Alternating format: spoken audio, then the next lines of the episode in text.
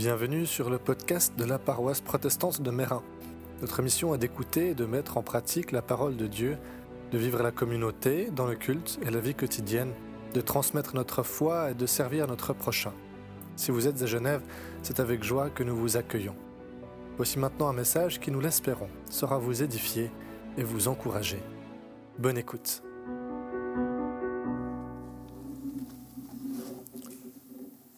Pour nous ouvrir à cette lecture, je vous invite à la prière. Éternel notre Dieu, Dieu Tout-Puissant, ensemble dans le parcours de nos vies, nous cherchons ta présence. Par ta parole, viens à notre rencontre, nous te le demandons. Cette parole sera alors bonne nouvelle pour nous, pour tous, nourrissant notre foi éclairant nos chemins de sa lumière. Promesse dans notre vie, elle vivra en nous par ton Saint-Esprit. Nous te le demandons au nom de Jésus le Christ, notre Sauveur. Amen. Acte des Apôtres, chapitre 2, versets 1 à 21. Quand le jour de la Pentecôte arrive, les croyants sont réunis tous ensemble au même endroit. Tout à coup, un bruit vient du ciel, c'est comme le souffle d'un violent coup de vent. Le bruit remplit toute la maison où ils sont assis. Alors ils voient apparaître des langues comme des langues de feu. Elles se séparent et se posent sur chacun d'eux. Tous sont remplis de l'Esprit et ils se mettent à parler en d'autres langues. C'est l'Esprit qui leur donne de faire cela. À Jérusalem, il y a des Juifs venus de tous les pays du monde. Ce sont des gens fidèles à Dieu. Quand ils entendent ce bruit, ils se rassemblent en foule. Ils sont profondément surpris parce que chacun entend les croyants parler dans sa langue. Ils sont très étonnés et pleins d'admiration et ils disent tous ces gens qui parlent sont bien des Galiléens. Alors, comment chacun de nous peut-il les entendre parler dans sa langue de ses parents? Nous venons du pays des Parthes, de Médie, d'Élam, de Mésopotamie, de Judée, de Cappadoce, du Pont et de la province d'Asie, de Phrygie, de Pamphylie. Nous venons aussi d'Égypte, de la partie de la Libye qui est près de Cyrène, de Rome, de Crète et d'Arabie. Parmi nous, certains sont juifs et d'autres aussi obéissent à la loi de Moïse. Et pourtant, chacun de nous les entend annoncer dans sa langue les grandes choses que Dieu a faites. Ils sont tous très étonnés et ne savent pas quoi penser. Ils se disent entre eux, qu'est-ce que cela veut dire? Mais d'autres se moquent se moque des croyants en disant ils sont complètement ivres. Alors Pierre, debout avec les onze apôtres, se met à dire d'une voix forte Frères juifs, et vous tous qui habitez à Jérusalem, vous devez comprendre ce qui se passe. Écoutez bien ce que je vais dire. Ces gens ne sont pas ivres comme vous le pensez. En effet, il est seulement 9 heures du matin mais ce que le prophète Joël a annoncé, cela arrive maintenant. Voici ces paroles.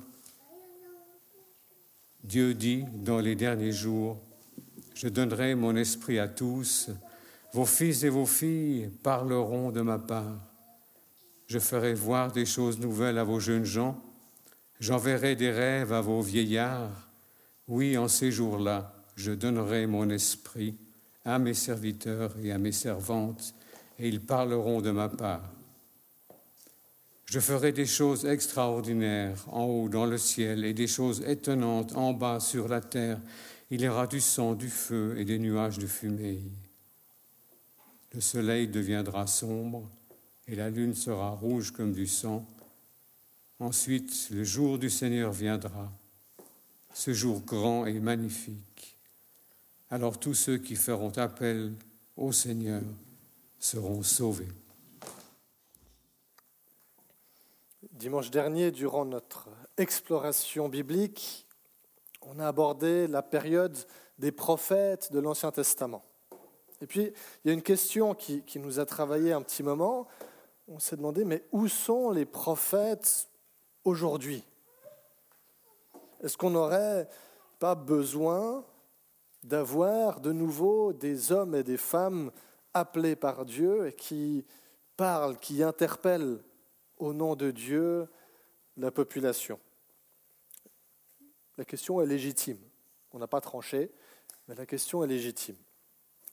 Et l'événement de la Pentecôte, ça aide un peu, je crois, à répondre à cette question de où sont les prophètes Pentecôte, c'est d'abord une fête juive, comme ça nous a été rappelé tout à l'heure, qui est fêtée 50 jours après Pâques. C'est à la fois la fête, une fête des récoltes et la fête du don de la loi, du don de la Torah au mont Sinaï. Et à cette occasion, à Jérusalem, des pèlerins des quatre coins du monde connu montent à Jérusalem pour célébrer. Les disciples, eux, ils sont cloîtrés, enfermés dans une maison. On ne sait pas laquelle, on dit juste qu'ils sont voilà, tous réunis au même endroit, ils observent l'ordre que Jésus leur a donné d'attendre à Jérusalem. Et là, tout à coup, un bruit vient du ciel. Luc nous dit que ce bruit ressemble à un vent violent, mais ce n'est pas un vent violent, mais ça y ressemble. Et puis il voit quelque chose, quelque chose qui ressemble à des langues de feu qui viennent se poser sur les disciples. Ça y ressemble, mais ça ne l'est pas. Deux phénomènes qui ressemblent à des phénomènes naturels, mais qui n'en sont pas. Ils sont surnaturels. Et Luc, tout comme les disciples, utilise les mots qu'ils peuvent pour essayer de décrire ce qu'ils ont expérimenté à ce moment-là deux phénomènes qui accompagnent l'arrivée du Saint-Esprit et qui rappellent aussi les signes de la présence de Dieu au mont Sinaï quand la loi a été donnée. Au mont Sinaï, on a une nuée, on a de la foudre et du feu. Et on a un vent violent, un souffle violent et du feu de nouveau à la Pentecôte. Deux moments où, par ces signes, on dit quelque chose de la présence de Dieu. Mais le plus surprenant, ce n'est pas ces deux premiers signes. Certes, ça devait être impressionnant, étonnant à voir, mais c'était limité aux disciples, certainement qu'il y avait d'autres personnes avec eux, on ne sait pas trop. Mais le plus étonnant, ce n'est pas ça, c'est ce qui vient après. C'est le don de parler en des langues étrangères. Le résultat des disciples qui sont désormais remplis du Saint-Esprit. Alors ici, il n'est pas question de parler une langue qui serait incompréhensible à des oreilles humaines. Hein, comme on parle des fois du, parler en langue qui demande à être interprété, ici, il n'y a pas besoin d'interpréter parce que c'est déjà des langues qui existent. Des vraies langues qui permettent aux pèlerins qui sont venus à Jérusalem d'entendre dans leur langue maternelle. Alors certainement, en tant que juifs, ils pouvaient comprendre un peu d'araméen ou d'hébreu, mais c'était voilà, pas leur langue maternelle. Pour eux, c'était une langue secondaire, voire une langue liturgique. Alors quelle surprise ça a dû être pour eux tout d'un coup d'entendre parler dans leur langue maternelle. Peut-être qu'on a fait l'expérience de voyager dans des pays où on ne parle pas du tout la langue, ou très mal. Et tout d'un coup, au milieu de nos vacances, d'entendre quelqu'un parler notre langue maternelle, le français pour la plupart d'entre nous, en tout cas. Quand on entend ça, quand on entend quelques mots de français qui sont, qui sont parlés, surtout si c'est un accent un peu de chez nous qu'on reconnaît, si c'est un accent marseillais, ça va aussi, mais ça ne fait pas le même effet, tout d'un coup, il y a quelque chose en nous qui s'éveille, n'est-ce pas? Tout d'un coup, nos, nos, oreilles sont, nos oreilles sont tendues et les plus téméraires d'entre nous se précipitent vers la voix pour essayer de la trouver et de dire Eh bonjour copain, moi aussi je parle français, comment tu t'appelles, qu'est-ce que tu fais là? Et puis les plus timides dans, notre coin, c'est plutôt mon cas, on guigne pour essayer euh, de voir, mais d'où vient ce doux son, cette douce mélodie qui me rappelle un peu mon chez-moi Le plus surprenant à Pentecôte, c'est même pas ça. Il y a encore quelque chose d'encore plus surprenant, c'est le contenu de ce qu'ils entendent.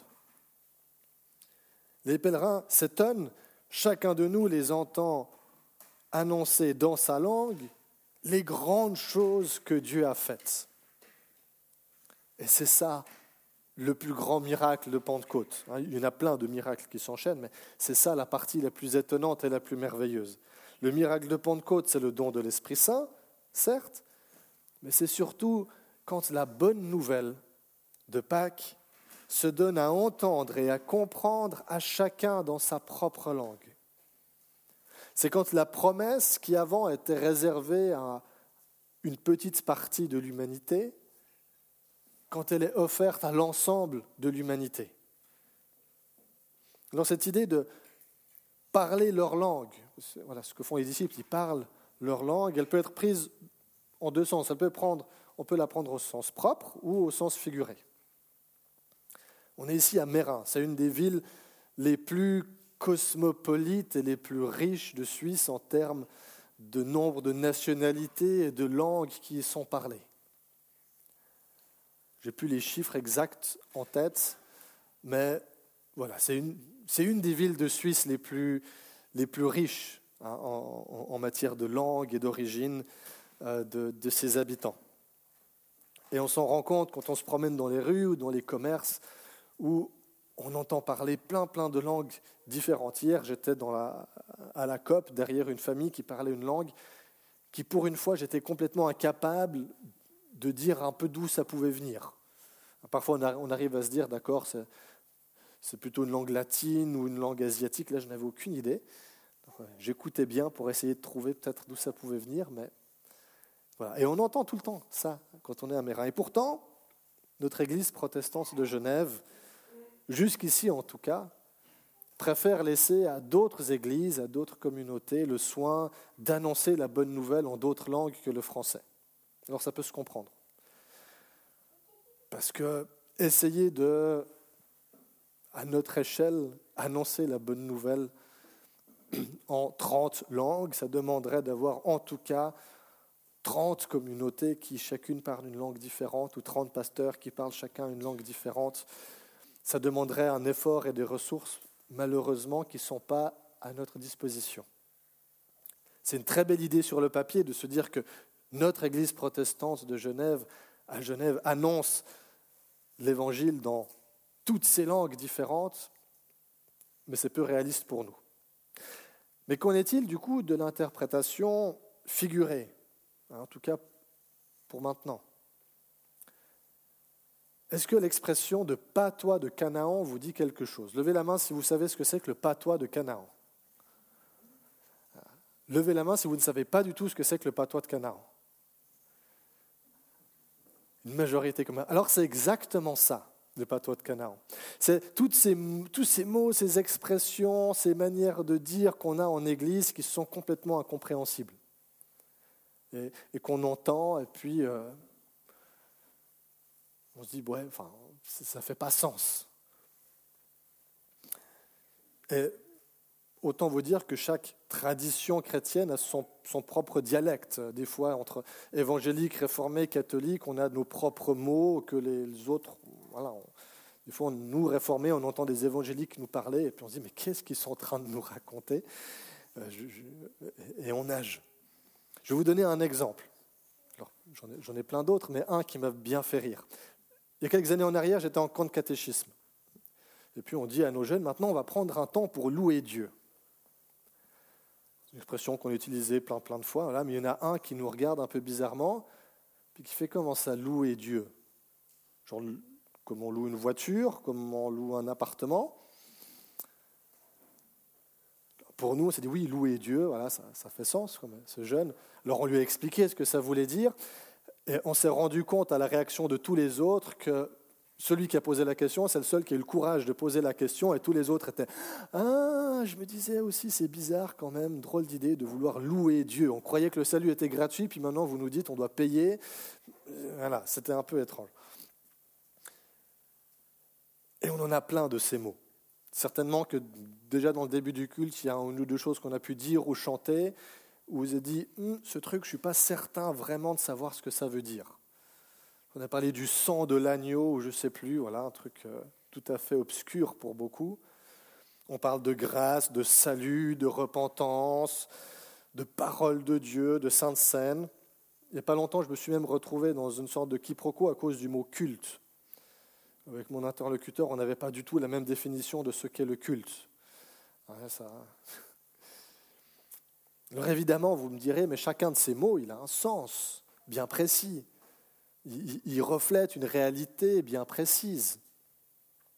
Et si on veut les remplacer par d'autres mots, eh ben on perd un peu de la profondeur de ce qu'on essaie de communiquer quand on dit euh, repentance au lieu de revenir à Dieu, par exemple. Alors vous aurez raison de me dire ça. Mais je vous dirais, est-ce que c'est vraiment utile d'être théologiquement précis si on devient culturellement incompréhensible? À mon avis, pas tellement. La grande question, c'est comment parler à nos contemporains un langage, une langue qui leur est accessible et compréhensible? C'est la grande question que, qui travaille nos églises depuis longtemps et qu'on n'est pas prêt de résoudre si facilement. Mais pour donner un autre exemple, avec la notion de péché et de pardon, un grand classique de l'Église. Hmm? Le sens de ce que ça veut dire, le péché et le pardon, pour nos contemporains, ils comprennent. Ils comprennent ce que ça veut dire. Mais si on aborde la question avec eux, il y a de grandes chances qu'ils nous disent, oui, enfin, êtes bien gentil, mais moi, je, je paye mes impôts, je recycle, j'ai tué personne. Je vais bien, je suis quelqu'un de bien, je n'ai pas besoin que, euh, voilà, j'ai pas de péché, j'ai pas besoin d'être pardonné, surtout pas par Dieu. Alors, c'est des notions qui, pour eux, pour nos contemporains, sont euh, même inacceptables ou, ou, incompréhensibles en tout cas. Mais parlez-leur de liberté à la place, et là vous aurez leur attention. Parce que sur cette question de péché, pardon, finalement, l'enjeu, c'est d'en être libre et d'être libre en Christ. Donc, au lieu de parler de péché, parlons de liberté et tout de suite, tout de suite, on a un terrain sur lequel on arrive, on arrive à s'entendre. Et pour pouvoir parler ces langues de nos contemporains, on a surtout besoin de l'aide de l'esprit pour pouvoir discerner quels sont les mots, les expressions, nos manières de faire, de vivre les choses qui font peut-être sens pour nous, mais qui pour les personnes extérieures à l'Église tombe complètement à plat. L'enjeu étant de pouvoir leur raconter les grandes choses que Dieu a faites, les merveilles de Dieu dans leur langue, entre guillemets. Et cette tâche, elle n'est pas réservée à juste un petit nombre. Pierre, dans son discours, il cite le prophète Joël en disant Vos fils et vos filles parleront de ma part. C'était dans la traduction parole de vie qu'elle dit parleront de ma part. Mais ce, ce qu'il y a derrière, c'est juste un seul mot en grec qui est prophéteio, prophétiser. Vous voyez comment la, parole de vie cherche à, traduire dans un langage un peu plus contemporain des concepts bibliques, certes, mais pas toujours accessibles. Il nous dit prophétiser, c'est parler au nom de Dieu. Parole de vie aussi souvent traduit repentance par revenir vers Dieu. Ce qui, dans l'Ancien Testament, caractérisait les prophètes, hein, on revient nos prophètes de l'Ancien Testament du début, c'était que l'Esprit de Dieu reposait sur eux. C'est ça qui les qualifiait, faisait d'eux des prophètes. Mais avec la Pentecôte, l'Esprit est donné à l'ensemble de l'Église à tous les disciples, et avec lui la vocation, l'appel à parler au nom de Dieu, à prophétiser. Alors, on est bien d'accord, la notion ou l'idée que nous toutes et tous ici soyons appelés à parler au nom de Dieu, c'est absolument terrifiant. Et vous dites, mais qu'est-ce que le pasteur veut encore nous embarquer dans quoi là? Qu'est-ce qu'il est encore en train de nous raconter? Rien de plus que cela. N'ayons pas peur de nous rendre disponibles à l'Esprit, de l'attendre et de nous y attendre, comme l'ont fait les disciples. Ils ont passé dix jours à attendre et à se rendre disponibles. Laissons-nous habiter par cet esprit qui n'est pas un esprit de timidité, mais un esprit de courage, comme le rappelle Paul en 2 Timothée, un esprit de force, d'amour et de maîtrise de soi. Ayons foi que si Dieu a su utiliser des Galiléens, Galiléens à l'époque, euh, ils avaient la réputation d'être particulièrement inéduqués. Et pourtant, c'est eux que Dieu choisit, à travers eux que Dieu parle. Alors ayons foi que si Dieu sait les utiliser, eux, pour avancer son royaume et son Église, pour parler à leurs contemporains, il peut aussi nous utiliser, nous, tels que nous sommes et là où nous sommes. Amen.